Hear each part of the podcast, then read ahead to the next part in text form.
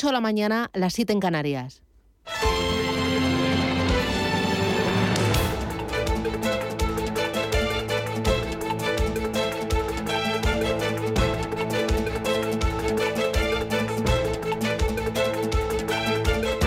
Capital Intereconomía, con Susana Criado.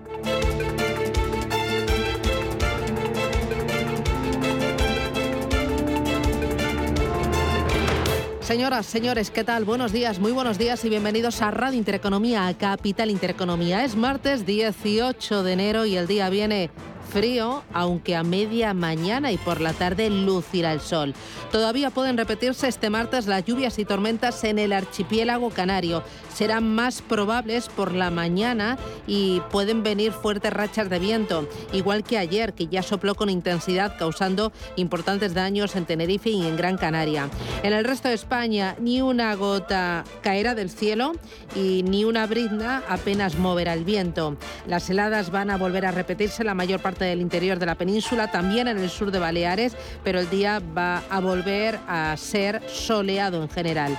En Barcelona 13 de máxima, en Bilbao 11, en La Coruña 14, en Madrid 11 grados y en Valencia se esperan para este día, para este martes 15 graditos.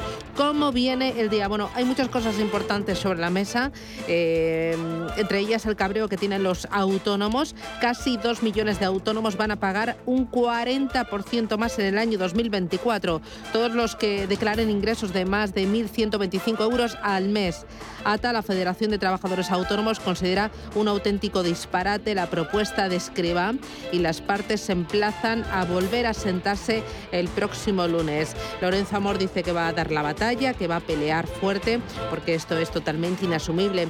Y bueno, les aconsejo que echen un, vistazo a todas las redes sociales porque hay numerosos memes pues diciendo que estamos en peligro de extinción, que este gobierno lo que quiere es cargarse al autónomo y, bueno, pues que es una auténtica locura. Eh, un tema que va a generar mucha polémica y que enseguida vamos a llevar a la tertulia. Un impuesto para los no vacunados. Resulta que el primer ministro de, de Quebec ha anunciado la posibilidad de aplicar un impuesto a las personas que no se vacunen contra el COVID-19.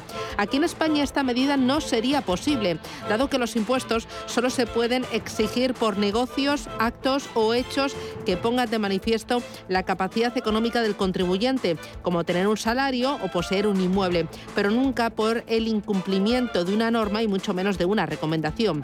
En este caso no estaríamos ante un impuesto como el del tabaco, cuya finalidad es disuadir a los fumadores de su consumo, ni tampoco ante mm, la reciente subida del IVA a las bebidas azucaradas para reducir los efectos negativos que su ingesta tiene en la salud de los consumidores. Aunque se puedan perseguir fines extrafiscales con los impuestos, siempre tienen que estar vinculados a una manifestación de riqueza como la propiedad o también el consumo. Eh, es un tema eh, que va a traer cola.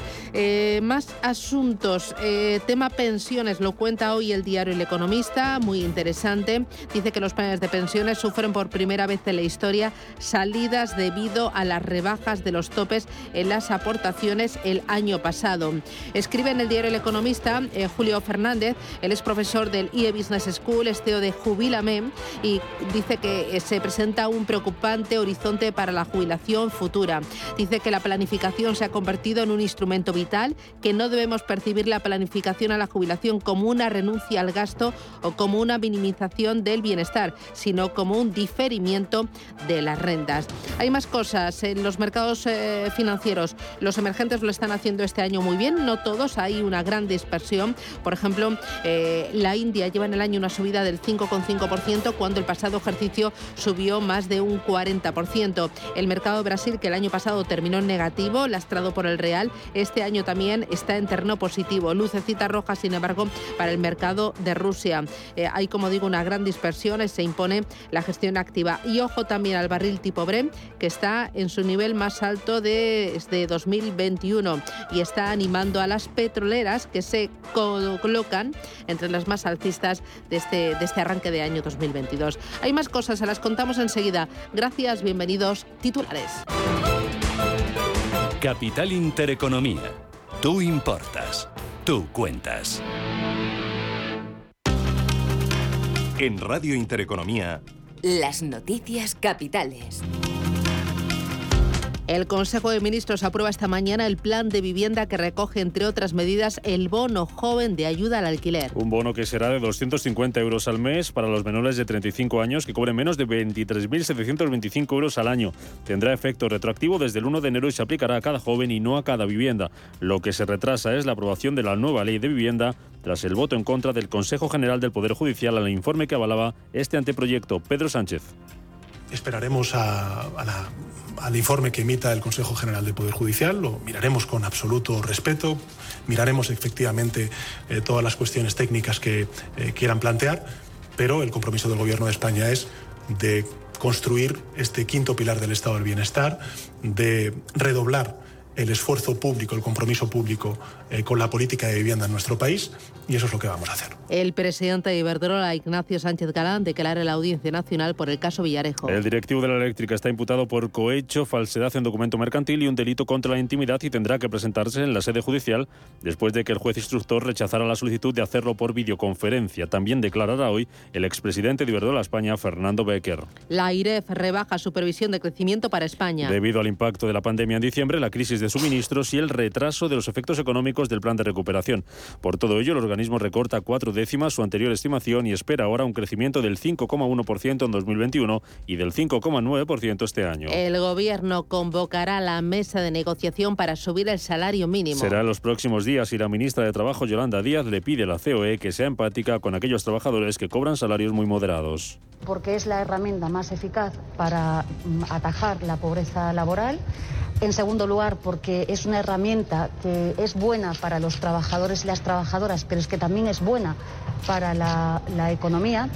Y en tercer lugar, porque permítanme decirles, las familias trabajadoras son las que más están sufriendo en este momento en nuestro país. Por tanto, estoy segura que la patronal española entiende que hay que ser empático con quienes más sufren y quienes más sufren hoy son esas personas que tienen, por cierto, en nuestro país salarios muy eh, moderados y que tienen que ser mejorados. Las bolsas cotizan con caídas esta mañana tras la reunión del Banco de Japón. Que revisa la alza su previsión de inflación para este año, aunque mantiene sin cambios los tipos de interés. Tenemos a los futuros estadounidenses bajando ahora mismo, está haciendo un 0,37% el futuro del Dow Jones y medio punto se está dejando el futuro del SP500, Wall Street que hoy vuelve a la actividad después de estar ayer cerrado por festivo por el día de Martin Luther King. Tenemos también en Asia mayoría de caídas, la única que vemos en verde es la bolsa de Shanghái que sube un 0,8%, recortes en Hong Kong del 0,6%, el Nikkei de Tokio bajando un 0,27% y también eh, caídas del 0,1% para la bolsa india y para la bolsa australiana. En Europa los futuros también vienen a la baja, el del DAX se deja un 0,3%, el del Eurostock 50 cede un 0,4% y medio punto se deja el futuro del IBEX 35, que hoy va a partir de los 8.838 puntos después de que ayer subiera un 0,3%. En el mercado de materias primas siguen las ganancias, son ahora mismo del 1,5% para los futuros del petróleo por encima de los 87 dólares y medio el barril tipo Brent. En la agenda del día se publica la encuesta ZW de sentimiento económico en Alemania. Además, Bank of America y Goldman Sachs van a presentar resultados. En España el Tesoro coloca letras a tres y nueve meses y el Banco de España publica el avance de noviembre de la deuda de las administraciones públicas. El ECOFIN analiza hoy la propuesta de la OCDE sobre los impuestos a las grandes multinacionales y el Parlamento Europeo elige a su nuevo presidente o presidenta tras la muerte de David Sassoli. Y sobre la pandemia, Cataluña levantará el toque de queda a partir del viernes. Además, la Generalitat va a explicar este martes si continúan en vigor otras medidas como el cierre del ocio nocturno o la reducción de aforos en bares, restaurantes y comercios. En cuanto al número de contagios, Sanidad notificaba ayer 330.000 positivos durante el fin de semana.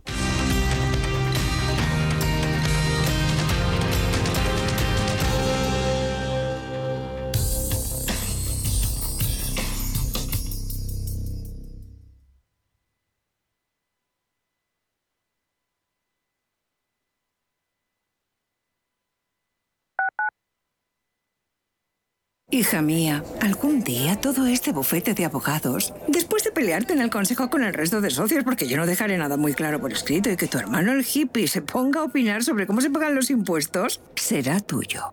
De una herencia, quédate solo con lo bueno. El resto, déjaselo a Eritae, expertos en gestionar herencias por solo 999 euros. Eritae.es.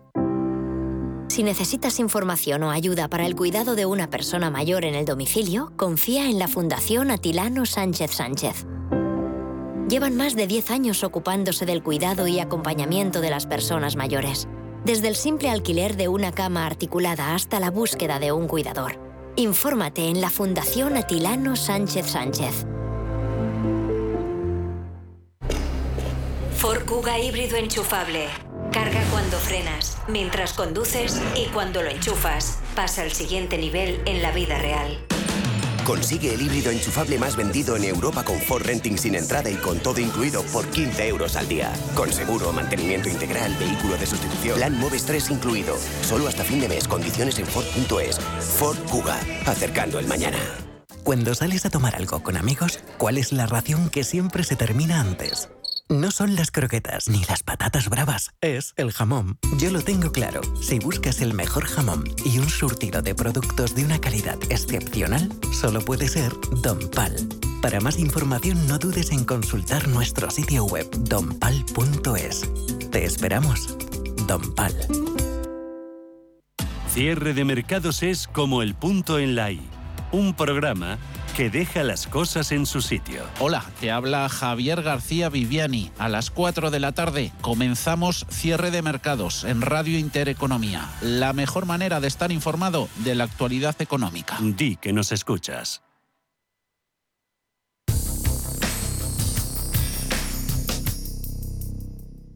DEPAM les ofrece hoy la noticia de innovación sostenible.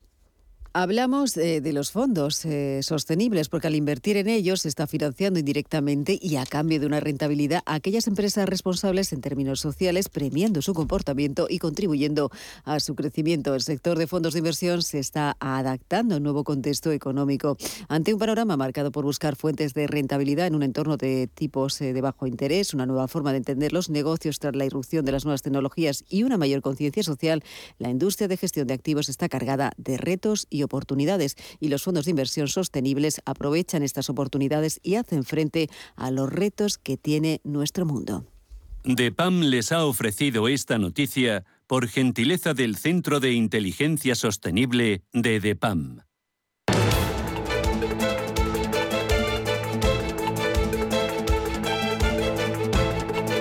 En Radio Intereconomía, la entrevista capital con Susana Criado. Esperaremos al informe que emita el Consejo General del Poder Judicial, lo miraremos con absoluto respeto, miraremos efectivamente eh, todas las cuestiones técnicas que eh, quieran plantear, pero el compromiso del Gobierno de España es de construir este quinto pilar del Estado del Bienestar, de redoblar el esfuerzo público, el compromiso público eh, con la política de vivienda en nuestro país y eso es lo que vamos a hacer. Se retrasa la aprobación de la nueva ley de vivienda que estaba prevista para el día de hoy, para este martes, tras el voto en contra del Consejo General del Poder Judicial al informe que avalaba este anteproyecto. Lo que sí que se va a aprobar este martes es un real decreto que desarrolla el Plan Estatal de Acceso a la Vivienda. Entre otras medidas, recoge el bono joven de ayuda al alquiler. Vamos a intentar comprender todo esto y por dónde eh, va a ir o debería ir esa nueva ley de vivienda. Y para ello nos acompaña Juan Antonio Gómez Pintado, que es el presidente de Asprima y de APCE España. Don Juan Antonio, ¿qué tal? Buenos días, bienvenido. Hola, muy buenos días. Encantado de estar con vosotros. Mm, eh, eh, Juan Antonio, eh, ¿qué ha pasado? ¿Por qué se retrasa esa nueva ley de vivienda que estaba prevista para el día de hoy? ¿Cuáles son los argumentos? Eh, bueno, pues eh, parece que después de las opiniones eh, y el dictamen del Consejo del Poder Judicial, pues eh, hay unos artículos que claramente son inconstitucionales, que por cierto ya veníamos advirtiendo desde, el sector, desde la asociación, y bueno, y, su- y supone que tienen que, esperar a un nuevo informe, eh, aunque es cierto que, no es, es preceptivo, pero no es vinculante, pues eh, no cabe duda que es un jarro de agua fría para la tramitación de la ley. Lo que sí que vamos a tener este martes es el Plan Estatal de Acceso de Vivienda. Este plan, ¿qué es lo que incluye y eh, eh, cómo se vincula con esa ley que tanto esperamos y que tanto necesita el sector? Eh, bueno, que el sector necesita una ley de vivienda es, es una realidad. Lo que pasa es que nosotros siempre hemos manifestado nuestro desacuerdo en varios de los articulados de esta ley.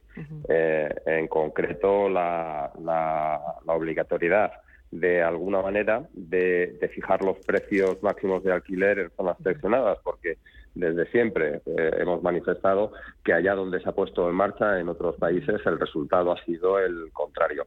También eh, hay una vulneración en la definición de lo que son grandes tenedores y el concepto de la propiedad privada. Y desde luego en esta ley eh, la vulneración o la intromisión también que se produce en aspectos que se regulan desde las comunidades autónomas.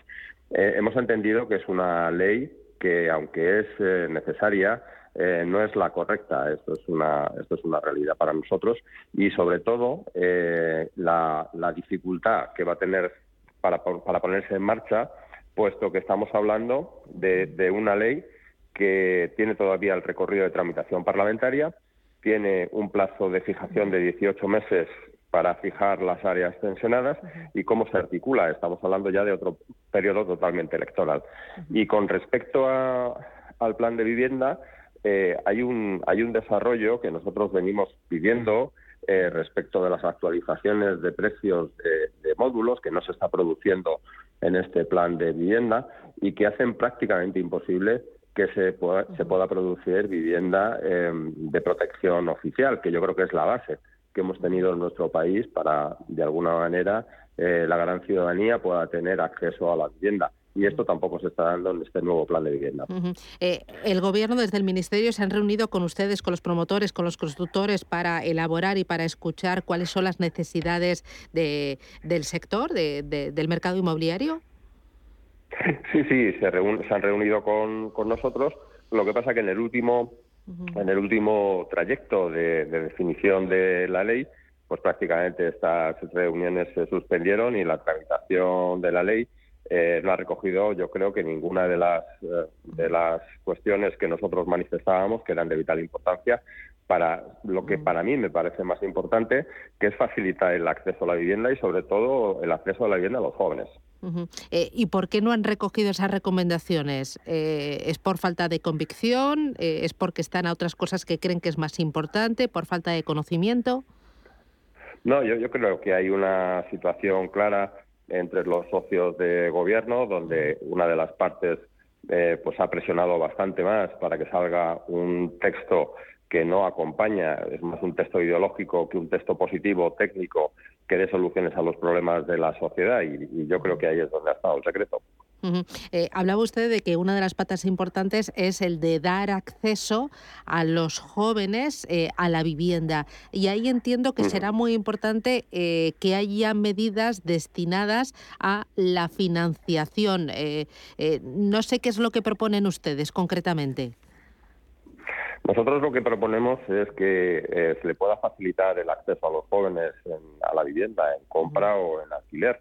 Eh, esto ha sido un derecho que en nuestro país ha existido desde siempre. Siempre ha existido un plan de vivienda que nos ha ayudado a toda la sociedad al acceso y con motivo de la crisis del 2008 desaparecieron prácticamente, bueno, prácticamente no, desaparecieron todas las ayudas que había eh, en, vivienda y, no se han recuperado. Y lo que nosotros lo que pedimos es esa recuperación para, para facilitar el acceso a los más desfavorecidos a, la vivienda. Para mí, eh, aunque se ponga en marcha el, acceso a través del bono de 250 euros, me parece que esa no es la fórmula. No, no es la fórmula el facilitar eh, ayudas pequeñas para que un determinado grupo de la población pequeño también tenga acceso a la vivienda. Yo creo que es más un contexto el que tenemos que solventar estructural y con esta ley no se da, no se da solución. Quizás eh, para facilitar el acceso de los jóvenes a la compra de la vivienda, no sé si se podrían eh, crear eh, algo similar a los créditos ICO para em, e, ese primer monto que necesitan para, para, acceder a la vivienda, porque luego tengo entendido que sí que son capaces de ir pagando mensualmente la hipoteca, pero faltaría ese apoyo para dar como el primer paso, la entrada. No sé si eh, eh, sería una posibilidad o estoy soñando. No, lo hemos planteado. Hemos detectado desde la asociación en un estudio que hicimos Hemos detectado que más de un millón de jóvenes tienen capacidad de pago, pero todavía no han tenido capacidad de ahorro y lo que planteábamos era eh, ni siquiera un crédito, era un aval a través de, del ICO y las entidades financieras para que pudiesen eh, ampliar esta, eh, la hipoteca y sobre todo lo que a los jóvenes les es más difícil, que es el ahorro del 20% inicial que tienen que desembolsar. Y a través de este aval, las entidades financieras podrían ampliar las hipotecas, analizando lógicamente cuál es la posición económica de, la persona que se le va a conceder y, daríamos solución a una parte importantísima de, los jóvenes. Lo que pasa que el, gobierno está muy obsesionado con, con, el alquiler solamente y no con la ayuda a la compra, cuando clarísimamente, y así se manifiestan los jóvenes, su primera opción sería, si pudiesen, sería la compra y no el alquiler pero eh, lo hemos planteado también en varias ocasiones y siempre hemos obtenido una negativa por respuesta. Eh, cuando usted me dice que el, gobierno está empeñado con el tema del alquiler, ahí hay algunas eh, propuestas como un uso, como el recargo del IBI a las casas vacías, beneficios fiscales a quien abaraten la renta del inquilino. ¿Esto qué le parece? Pues me parece mal, porque uno con su propiedad privada puede hacer lo que le convenga. entonces, que alguien por el mero hecho y, sin conocer las circunstancias de por qué una vivienda pueda estar vacía o no, eh, intente grabar eh, esa eh, con, fiscalidad, intente grabar una situación, no me parece, me parece que vulnera el derecho a la propiedad que tenemos todos para hacer con nuestros bienes lo que lo que creamos conveniente. Entonces no no puedo estar de acuerdo. Esa es una de las cuestiones que también hemos estado en contra en el articulado de la ley. Eh, esa futura ley de vivienda, tres puntos clave que debería tener para, para facilitar el acceso de los jóvenes y para, en el fondo, eh, esto se soluciona poniendo más oferta en el mercado, sobre todo. Absolutamente. Eh, nosotros estamos a favor de que haya vivienda en, alquiler y que ese gap que tenemos entre nuestro país y otros países europeos se recupere. Pero esto no se, no se consigue ayuda, eh, eh, atacando a la propiedad privada. Lo que se consigue es ayudándola a los efectos de poner más, más oferta en el mercado. Un ejemplo clarísimo, hemos tenido dos situaciones eh, totalmente diferentes, una en Madrid y otra en Barcelona, mientras en la Barcelona de Ada Colau se, se atacaba de, una manera clara y se, limitaba precios y, había una persecución, pues lo que han conseguido únicamente es que se retiren muchísimos inmuebles del mercado del alquiler, encareciéndose el producto. Y aquí en Madrid ha sido todo lo contrario, sin, ningún tipo de restricción.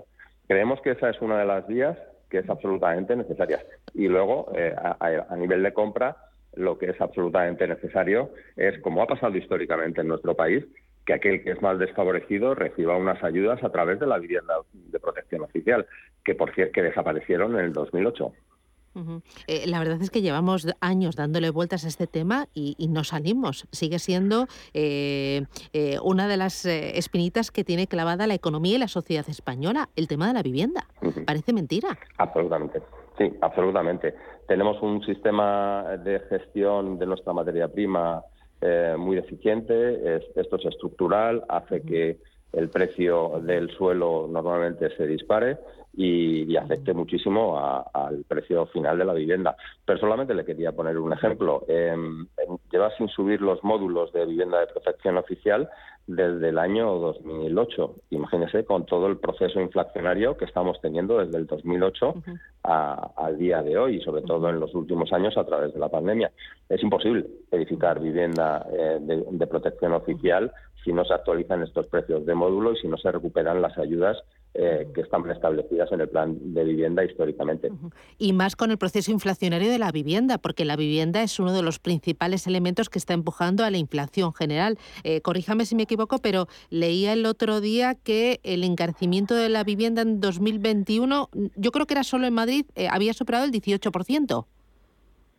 Eh, no, no es correcto. Ah. estamos hablando de una. En Madrid estábamos hablando del 14%, que es una cifra muy alta, eh, y que poco a poco va avanzando hacia, hacia un porcentaje que nosotros estimamos que es el, el, óptimo, es no sobrepasar el 35% de la renta disponible de, de, las familias para poder tener acceso a la vivienda en, alquiler o en, o en venta, ¿no?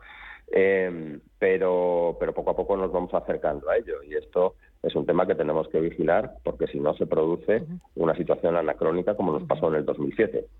Eh, dos cositas más que me interesan, don Juan Antonio. Eh, eh, hemos conocido que el Gobierno ha aprobado que el Estado pueda tomar el control de la Sareb. ¿Esto es el reconocimiento de un fracaso?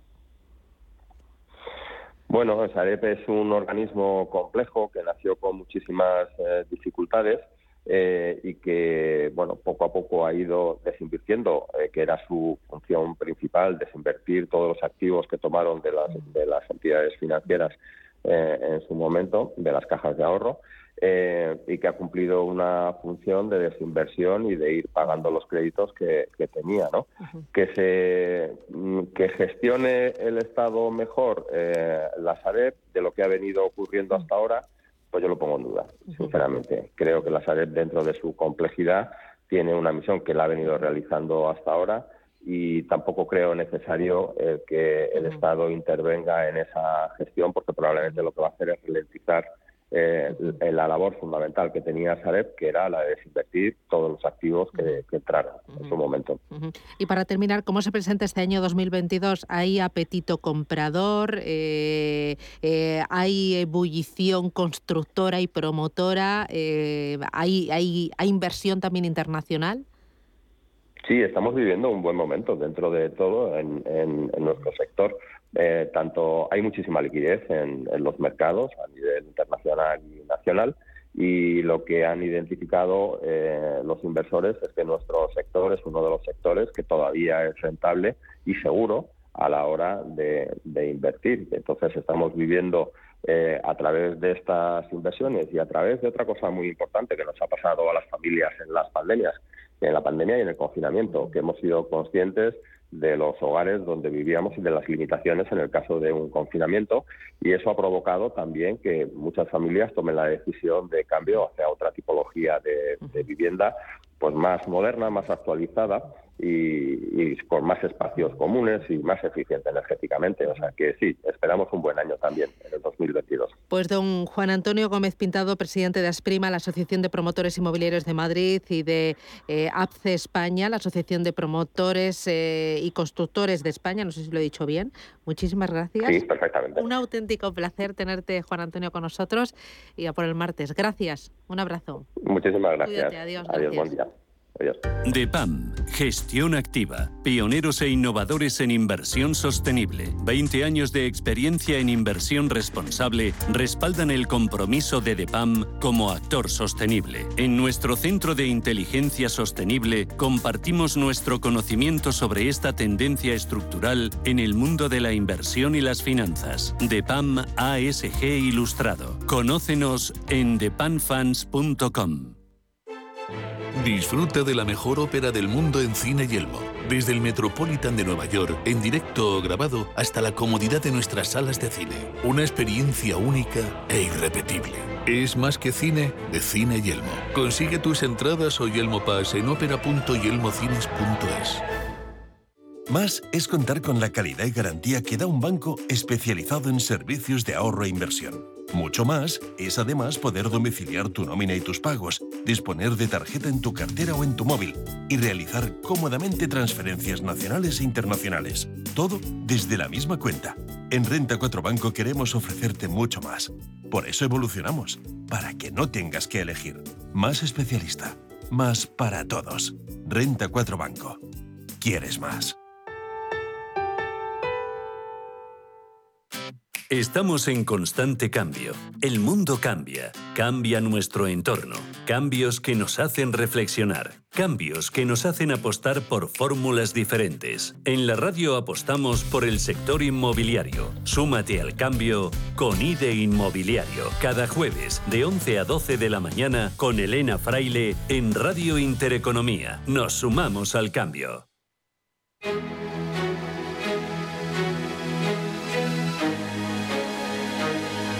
En Radio Intereconomía, la tertulia capital con Susana Criado.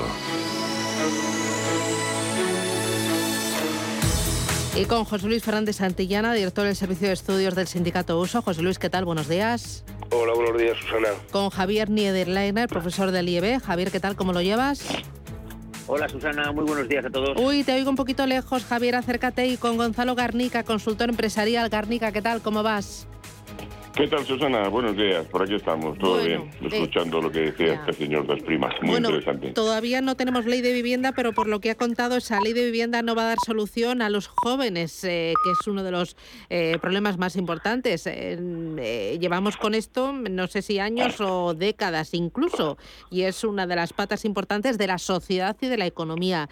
No, no, sé a qué espera el, el gobierno, por qué no escucha. Gonzalo, ¿me lo puedes explicar? ¿Qué, qué pasa aquí? Sí, bueno, lo que está pasando aquí es que Pedro Sánchez lo ha dicho, coge el sector de la vivienda, que es un sector económico como otro cualquiera, y según él lo convierte en el quinto pilar del estado del bienestar, es decir, lo nacionaliza, ¿no? Hay que recordar que los otros cuatro son sanidad, educación, pensiones y desempleo, ¿no? Eh, y hay que tener mucho cuidado con esto, porque igual que con esta ley nacionaliza en la práctica el sector vivienda, mañana puede convertir al sector, no sé, de la de la energía en el sexto pilar y lo nacionaliza también, y luego al sector bancario en el séptimo pilar, y luego en el sector de tecnología y telecomunicaciones en el octavo. Eh, es una nacionalización efectiva del sector económico con todo lo que ello supone, impelido por la parte comunista de su gobierno. ¿no? esto en qué se traduce? Pues primero en control de precios, en segundo en expropiación de uso, en tercero, en definir grandes tenedores, los que tienen unos pocos pisos, y, convertirlos casi en unos, en unos explotadores y en unos mangantes, y, actuar en consecuencia. Me parece un desastre. Y lo curioso es que este señor viene y dice que es socialdemócrata, como Scholz, que hasta su días estaba gobernando con la derecha en Alemania. Eh, eh, hablaba para, para dar acceso a los jóvenes, entre otras propuestas que han hecho desde, desde Asprima y desde eh, el sector, él a través de aseguradoras o a través de créditos ICO ayudar a aquellos jóvenes que tengan posibilidades de luego pagar sus rentas con avales para la primera aportación. ¿A ti cómo te suena esto, José Luis? Hombre, me, me, suena bien, ¿no? Si eso fuese, se, se, convirtiese en realidad, ¿no? Es decir, yo creo que el tema de los jóvenes hay que distinguir dos cosas. Los jóvenes que tienen empleo y habitualmente son gente bien formada y por tanto que acceden a un empleo debidamente cualificado, incluso con unos salarios que les pueden permitir abordar este tipo de planteamientos y pensando que en España ha sido siempre una tradición y con los tipos como están ahora de empezar a ahorrar que esto se nos dice tanto, hay que empezar a ahorrar desde joven, ¿no? Pues una forma de empezar a ahorrar es precisamente invirtiendo en la vivienda o en tu primera vivienda. Otra cuestión distinta es que hacemos con ese gran pelotón donde que encabezamos en Europa de tasa de paro juvenil. Oiga, si tenemos más jóvenes eh, que, que, en toda Europa parados y sin trabajo, es decir, ¿cómo pueden esos jóvenes plantearse su emancipación, salir de casa y no digo ya acceder a una vivienda, ¿no? Luego me parece que hay que empezar a poner primero los cimientos, ¿no? Vamos a ver si somos capaces de erradicar el fracaso escolar, vamos a ver si somos capaces de dar competencias profesionales a nuestros jóvenes, de reciclarlos, que accedan a un buen empleo, que empiecen a trabajar y a partir de ahí se plantea la posibilidad de emanciparse, salir de casa y hacerlo a través de la compra o alquiler de una vivienda, ¿no? Por tanto, entrar un poquito más al fondo y no quedarnos solo en la superficie de aquellos que tienen la posibilidad, obviamente, de haber encontrado una buena formación, un buen trabajo, un buen sueldo y lo que necesitan es el impulso inicial para acceder a esa compra eh, o ese primer adelanto del crédito hipotecario. Eh, Javier, eh, tú lo de la ley de vivienda, ¿qué esperas de ella? Bueno, yo espero poco realmente, ¿no? Porque Sánchez nos ha demostrado una cosa, ¿no? Que este hombre lo que es es absolutamente populista, ¿no? Como está pactando con el principal partido populista que existe en España, ¿no? Entonces, eh, lo que hace él simplemente es decir, decir qué va a hacer eh, para contentar a sus bases, pero él sabe que es un tema muy incómodo, ¿no? Entonces, mm, yo no espero absolutamente nada, porque lo único que hace es eso, disparar, decir, tal, bueno, vamos a hacer, vamos a hacer, y luego nunca hace nada. ¿Por qué? Porque es un tema incómodo, es un tema muy difícil, ¿no? Eh, la verdad es que la solución es complicada. ¿Por qué? Porque, como dice José Luis, perfectamente, esto no parte de la vivienda o no de la vivienda, esto parte del empleo. El principal problema que tenemos en España ahora mismo es el empleo. Eh, si, tú tienes un empleo sólido con una tasa de paro como en Alemania en torno al 4%, no hay problema de vivienda. Ya una vez con eso discute si hay un aval del ICO, que a mí me parece una cosa excepcional. La verdad es que me ha parecido muy bien, ¿no? Apostar por los chavales desde ya, tener un control a todos estos chavales y decir, oye, yo te voy a ayudar todo lo que te haga falta. Yo tengo una duda, tú tienes una duda conmigo, pero te voy a ayudar. Pero claro, si no tenemos empleo, ¿cómo la, la- la- claro, los, la- la- los bancos no son tontos y el ICO tampoco. Y ese es quizá el problema que se debería abordar con más profundidad, desde luego. Eh, otro asunto importante, luego después vamos a hablar del tema de los autónomos, que hay un cabreo de AUPA, pero eh, antes, el primer ministro de IQB ha anunciado la posibilidad de aplicar un impuesto a las personas que no se vacunen contra el COVID-19. ¿Qué os parece esto de un impuesto para los no vacunados? ¿Y esto Madre mía. sería posible en España? Madre mía, ¿por qué lo comentas, Javier? Ya me parece la, la- el esperpento, los esperpentos, madre mía. O sea, a- alguien... a- es- este- este- el populismo ha llegado a otra expresión, es tonterías, ¿no? Es lo que dice la gente por, por contentar a la gente, ¿no? Eh, no sé, no, tiene, no, no, no, no puedo discutir porque no tiene, no tiene una base, ¿no? no entonces, no, prefiero no discutir sobre esas tonterías. ¿no? José Luis. No, hombre, o sea, ideas geniales hay a todo el mundo. Yo creo que la legislación española no lo permite y yo creo que lo que hay que poner aquí el foco es, oiga, hay que hacer una campaña para animar a esos más de 4 millones, eh, que queda ese 10% de la población que queda sin vacunar, hay que qué causas y animarles a que se vacunen porque, bueno, pues parece que las vacunas están funcionando. Y con respecto al Omicron, es decir, el nivel de contagios es muy alto, pero la mortalidad o la de alguna manera lo que es la, parte clínica de la enfermedad ha caído notablemente, ¿no? Y eso ayuda a que la economía lógicamente se recupere. Yo creo que hay que distinguir en que la vacuna sea obligatoria y otra cosa es qué derechos tienen aquellas personas que nos hemos vacunado y que por tanto queremos poder acceder a distintos sitios en las debidas condiciones de salubridad. Me parece que el que igual que te regulan la entrada a una discoteca si vas con zapatillas no te dejan entrar o en algunos sitios si no vas con corbata, en el caso de los señores no los dejan pasar, pues bueno, no pasaría nada porque en un momento determinado se pongan unas reglas donde determinadas cuestiones no sean accesibles a aquellas personas que porque les ha dado la gana no han querido vacunarse en beneficio de algo que es común a todos, que es la salud pública. Pero dicho esto, hombre, ocurrencias ya poquitas, ¿no? Garnica. Sí, o sea, vamos a ver, eh, eh, se llama precisamente arbitristas a los que dan soluciones facilonas a problemas muy complejos y eso viene de que son partidarios siempre de crear arbitrios, es decir, nuevos impuestos. Entonces hay gente que todo lo soluciona así. Mussolini, el padre del fascismo, se inventó un impuesto sobre la soltería eh, que dio de comer a dos generaciones completas de humoristas, ¿no? Bueno, pues esto es un poco lo mismo. Está claro que, que la base es eh, lo de las externalidades negativas, es decir, si yo, por ejemplo, fumo, pues tengo más riesgo de necesitar eh, asistencia sanitaria y tengo un impuesto eh, sobre el tabaco para pagar la asistencia sanitaria que yo necesite, ¿no? O si yo uso un coche que contamina y que gasta la carretera, pues le pago un impuesto especial sobre la eh, sobre la gasolina, pues para atender el cuidado de las carreteras y para eh, atender el cuidado del medio ambiente. Este es un poco, me imagino, la base de lo que ha dicho este señor, pero es lo que dice José Luis. Eh, oiga, hágalo usted eh, no a, a través de los impuestos, sino a base de campañas de concienciación y de motivación y desde la libertad, ¿no? Entonces, en el tema este de Australia, de Djokovic, pues a mí me parece muy bien que Djokovic no se quiera eh, vacunar y me parece muy bien que el gobierno australiano diga, pues entonces usted aquí no entra, ya está, punto. Eh, se- y fuera, y, y quédese usted en su país. y- Bueno, que a lo mejor le tenemos en. Madrid, ¿no? A lo mejor le tenemos en Madrid.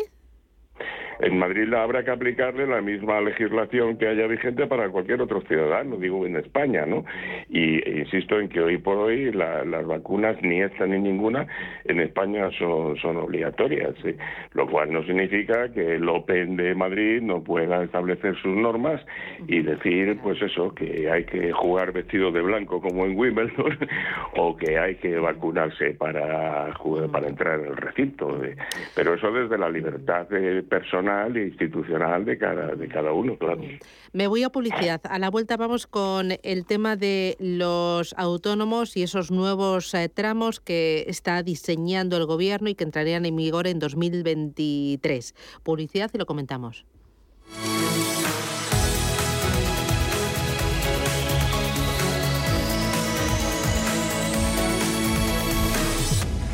¿Qué es decir la verdad? Es ser valiente, estar seguro de uno mismo, ser fiel a tus principios. Soy Víctor Álvaro González, fundador de Next Step. Nextstep le ayuda a mejorar la rentabilidad de sus inversiones, sea cual sea su patrimonio y sin tener que cambiar de banco. Infórmese en decimosloquepensamos.com. Nextstep, su asesor financiero independiente. Invierte en las 100 mejores compañías del SP500. GES Consult Good Governance Renta Variable USA. GES Consult Good Governance te permite invertir de forma inteligente en el SP500. El fondo, a través de un modelo, selecciona las 100 empresas con mejor gobierno corporativo del SP500. Compañías que han demostrado ser las más rentables. Consulta nuestra web gesconsult.com GES Consult, gestora socialmente responsable especializada en la gestión de patrimonios desde 1983. Si eres emprendedor, profesional o empresario y quieres estar al día en los temas que afectan a tu empresa, Cultura Emprende es tu programa. De la mano de Alejandra Rompedrique, Víctor Delgado y Ángel Calvo Mañas, conocerás las experiencias de otros empresarios y estarás al día en marketing, formación, tecnología, fiscalidad, eventos y más. Los viernes de 7 a 8 de la tarde en Radio Intereconomía. En Intereconomía, la tertulia capital.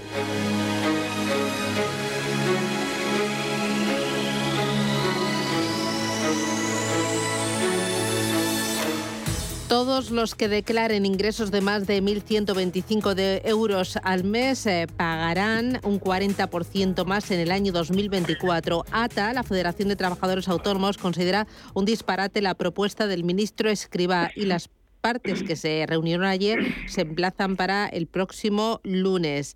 Eh, ¿Cómo veis eh, esto, Garnica? Bueno, eh, ahí hay algunas organizaciones de autónomos, como la de nuestro amigo Eduardo Abad de UPTA, que eh, son partidarios de que los autónomos coticen por sus ingresos eh, reales, ¿no? Y esto, bueno, pues va un poco en esa línea. ¿Cuál es el problema? Pues el problema es que el autónomo no tiene detrás una empresa que le paga su cotización, se la tiene que pagar él mismo, ¿no? Y hasta ahora había una lógica libertad para que decía el gobierno, señor autónomo, si usted quiere una pensión, no sé, de mil euros, pues tiene que cotizar 300.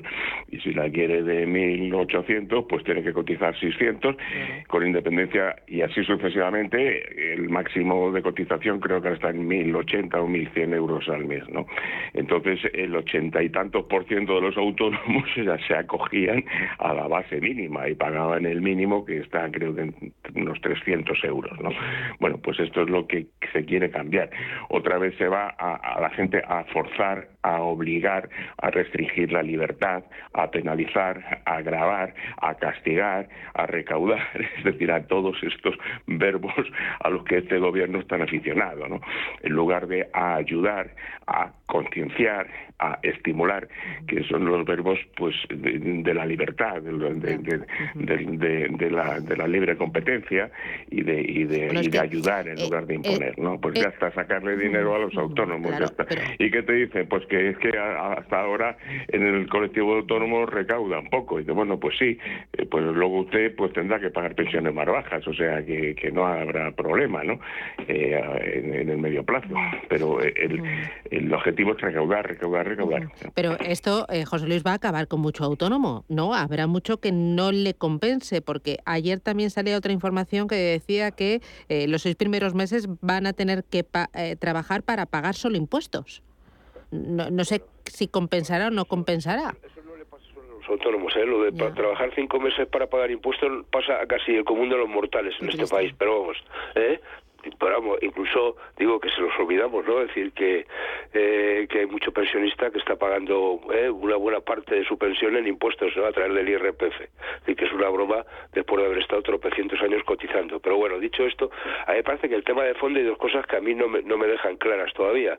Es, eh, defíname usted qué, qué supone, qué quiere decir ingresos reales, o cuáles son, o cómo se calculan los rendimientos netos.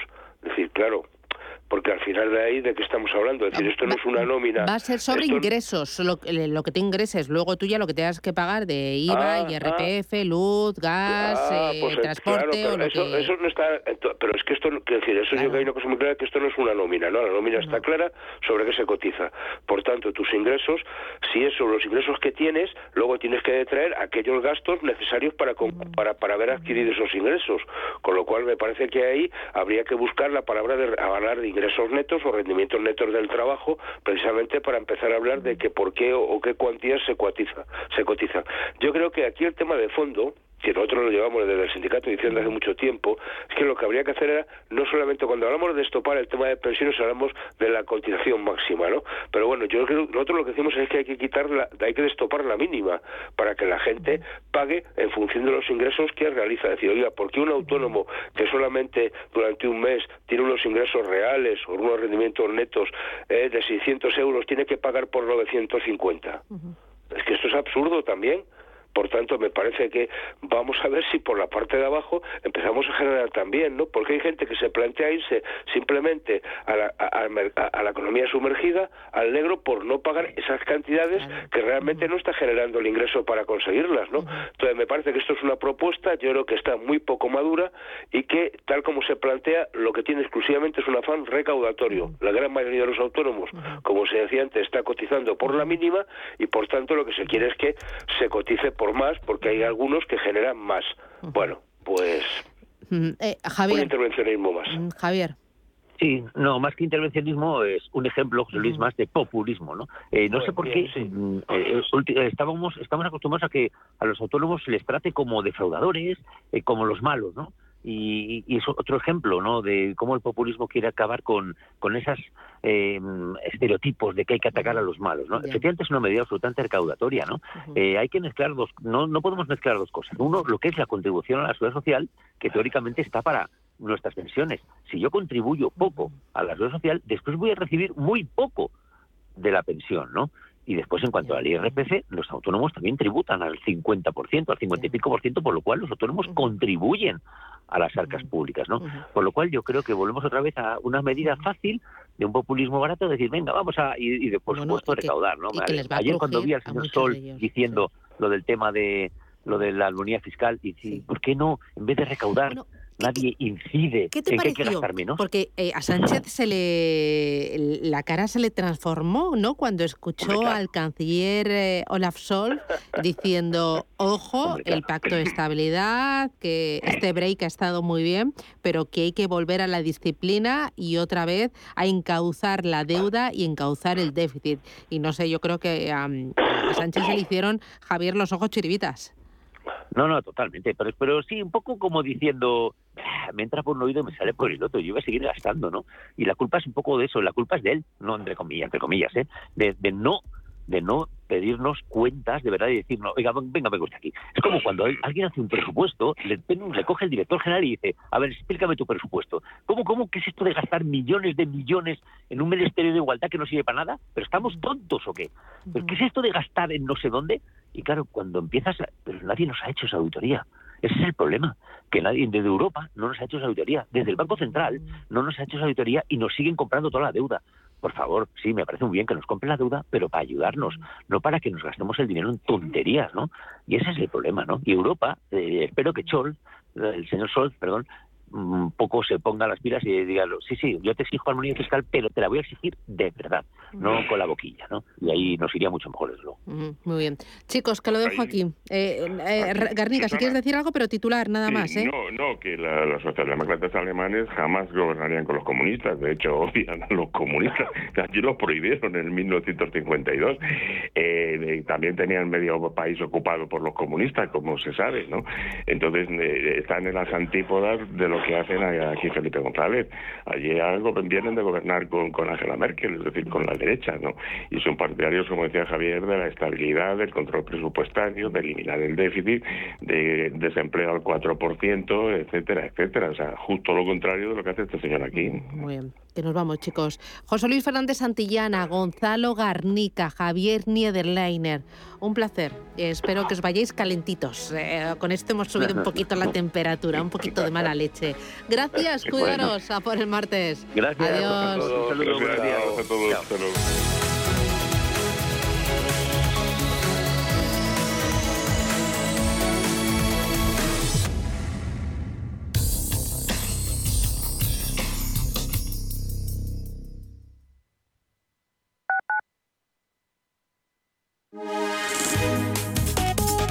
MAPRE patrocina la información del tiempo. Muy buenos días. Para hoy martes esperan intervalos nubosos y precipitaciones en Canarias tendiendo a disminuir a lo largo del día. Intervalos de nubes bajas en el área del estrecho País Vasco y algunos otros puntos del litoral cantábrico. En el resto de la península se darán cielos poco nubosos o despejados. Por su parte, las temperaturas máximas tienden a bajar en el noreste de Cataluña y a subir en Pirineos y en el entorno del sistema ibérico. MAPRE ha patrocinado la información del tiempo.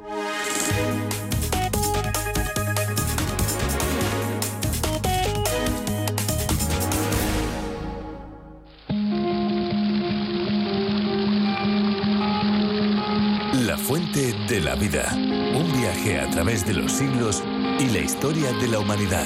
La Fuente de la Vida. De lunes a viernes, de 12 a 12 y media de la noche, aquí, en Radio Intereconomía. Amos de Casa, el magazine para hombres y mujeres en el que encontrarás todas las ideas y sugerencias para la supervivencia doméstica, además de ocio, cultura, compañía y buen humor. Amos de Casa, los domingos a las 10 de la mañana en Radio Intereconomía. Te esperamos. Si tu pasión es la caza, sueñas con el sonido del río mientras lanzas tu caña o simplemente disfrutas del campo y la naturaleza, este es tu programa. Caza, pesca y naturaleza. Todos los sábados y domingos de 7 a 8 de la mañana en Radio Intereconomía. Coordina Marcos Ruiz.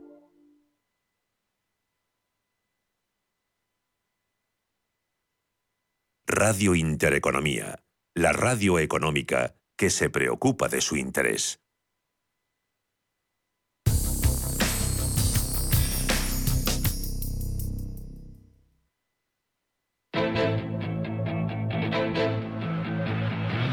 Empresas, mercados, finanzas. Capital Intereconomía.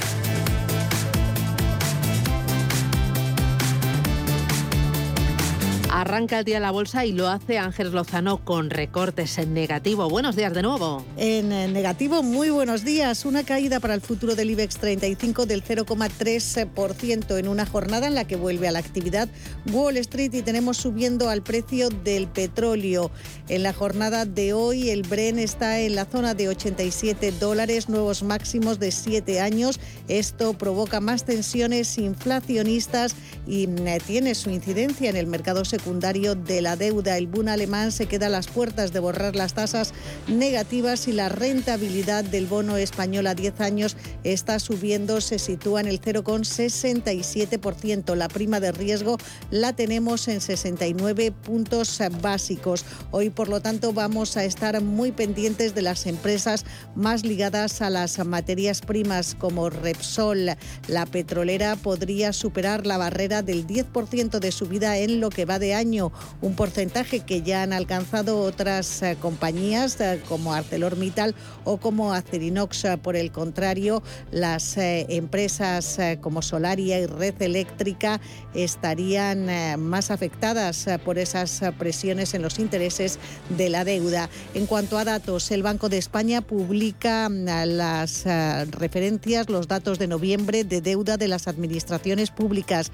El Tesoro sale al mercado para colocar en nuestro país letras a tres y nueve meses. Conoceremos el índice ZEW en Alemania y en la eurozona. Y en Wall Street, eh, cuentas de Bank of America y Goldman Sachs, entre otros. Se publica además el informe mensual de la OPEP. En Europa también recortas, Paloma. También tenemos en rojo a los futuros, el del DAX cayendo un 0,35, el del Eurostock medio punto porcentual y un 0,20 se deja el futuro de la bolsa de Londres. Precisamente en Reino Unido tenemos ya tasa de paro del mes de noviembre, 4,1%. Lo esperado era un 4,2% y también tenemos otra referencia, las matriculaciones de automóviles nuevos en la Unión Europea, que cayeron un 23% en diciembre. En todo 2021, las matriculaciones de coches nuevos se dejaron un 2,4%. Y en cuanto a las compañías, hoy hemos sabido que Hugo Boss ha presentado cifras preliminares de resultados asegurando que los ingresos y las ganancias en todo 2021 han sido mejores de lo esperado. Y en cuanto a operaciones corporativas, tenemos que el grupo tecnológico Siemens ha vendido a la empresa de servicios de infraestructura Junex Traffic a la italiana Atlantia. También que Río Tinto, la minera británica, mayor productor de mineral de hierro en el mundo, ha revisado ligeramente la baja su pronóstico de envíos para 2022. Y en Asia la sesión eh, continúa abierta a las plazas chinas, de momento signo mixto, es decir, el índice Shanghai sube medio punto porcentual, recortes en Hong Kong del 0,8% y ya han cerrado en rojo el Kospi surcoreano y el eh, índice Nikkei de Tokio. Los futuros en Wall Street continúan mostrando signo negativo, incluso en el tecnológico Nasdaq la caída que se anticipa es de prácticamente un punto porcentual, en torno a medio punto es lo que pronostican abajo los futuros del SP500. En las divisas vemos como el euro cotiza al alza frente al dólar o se aprecia hasta el dólar 14,09 centavos y sobre todo el Brent en máximos de 7 años está rozando los 88 dólares, más de lo mismo en el crudo ligero, el West Texas, que ya supera los 85 dólares el barril. Victoria Torres, responsable de oferta digital de Singular Bank. Victoria, ¿qué tal? Buenos días. Muy buenos días. ¿Y hoy del mercado qué esperar?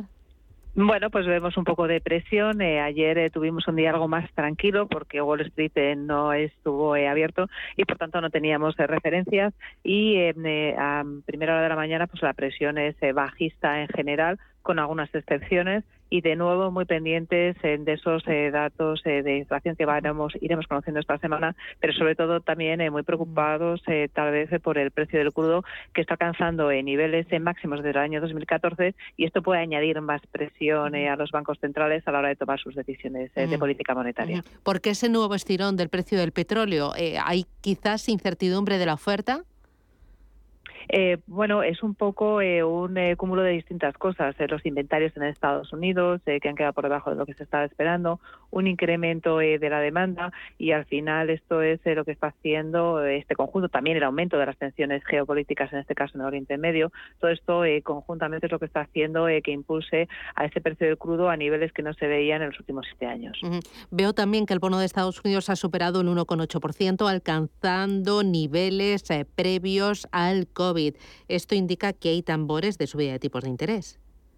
Sí, efectivamente. Este encarecimiento del petróleo, eh, por un lado, está redoblando las presiones inflacionistas y también, eh, teniendo en cuenta que estamos en esta fase inicial de subida de tipos, estamos viendo cómo eh, también tiene su traslado a los intereses de la deuda que están registrando este nuevo repunte y, como siempre, esto le viene bien a algunos sectores y a otros no. Evidentemente no le viene bien al sector tecnológico, a aquellos sectores más endeudados y, de hecho, estamos viendo como algunos índices en Estados Unidos, como el Nasdaq, que están ahí acusándolo especialmente y, efectivamente, esto podría ser eh, ese preludio de esas subidas de tipos. Victoria Torres, Singular Bank, gracias. Que tengas buen negocio. Buen día. Feliz día. Chao.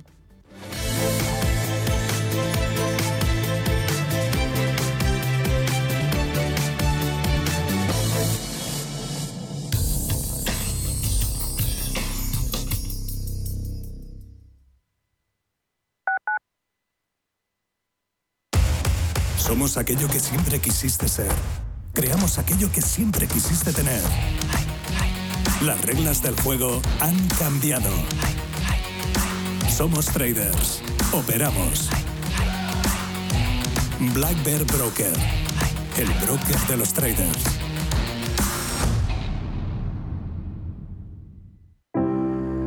La de veces que mi padre respondía con una sonrisa a todos mis porque esto y porque aquello. Y ahora que él me pregunta diez veces seguidas quién soy o si ya hemos comido, siempre le respondo con una caricia.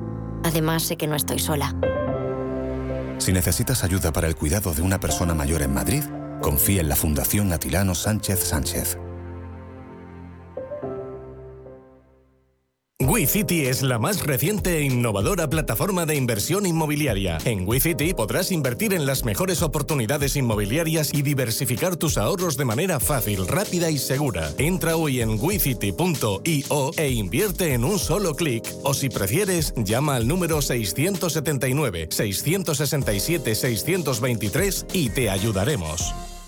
FinanBest, gestor automatizado líder en rentabilidad en 2019, 2020 y 2021 de acuerdo con expansión All Funds. Planes de pensiones y carteras de fondos de inversión indexados y activos. Rentabilidades pasadas no garantizan rentabilidades futuras. FinanBest, líder digital en inversión. Un hogar en orden con las rutinas organizadas aumenta nuestro bienestar y nos proporciona paz interior. Pautas de orden, decoración, cocina, muebles, aromas, limpieza, salud. Todo el mundo del hogar tiene cabida en la mañana de los sábados en Radio Intereconomía, en Casa con María. Los sábados de 10 a 11 de la mañana con María Leani.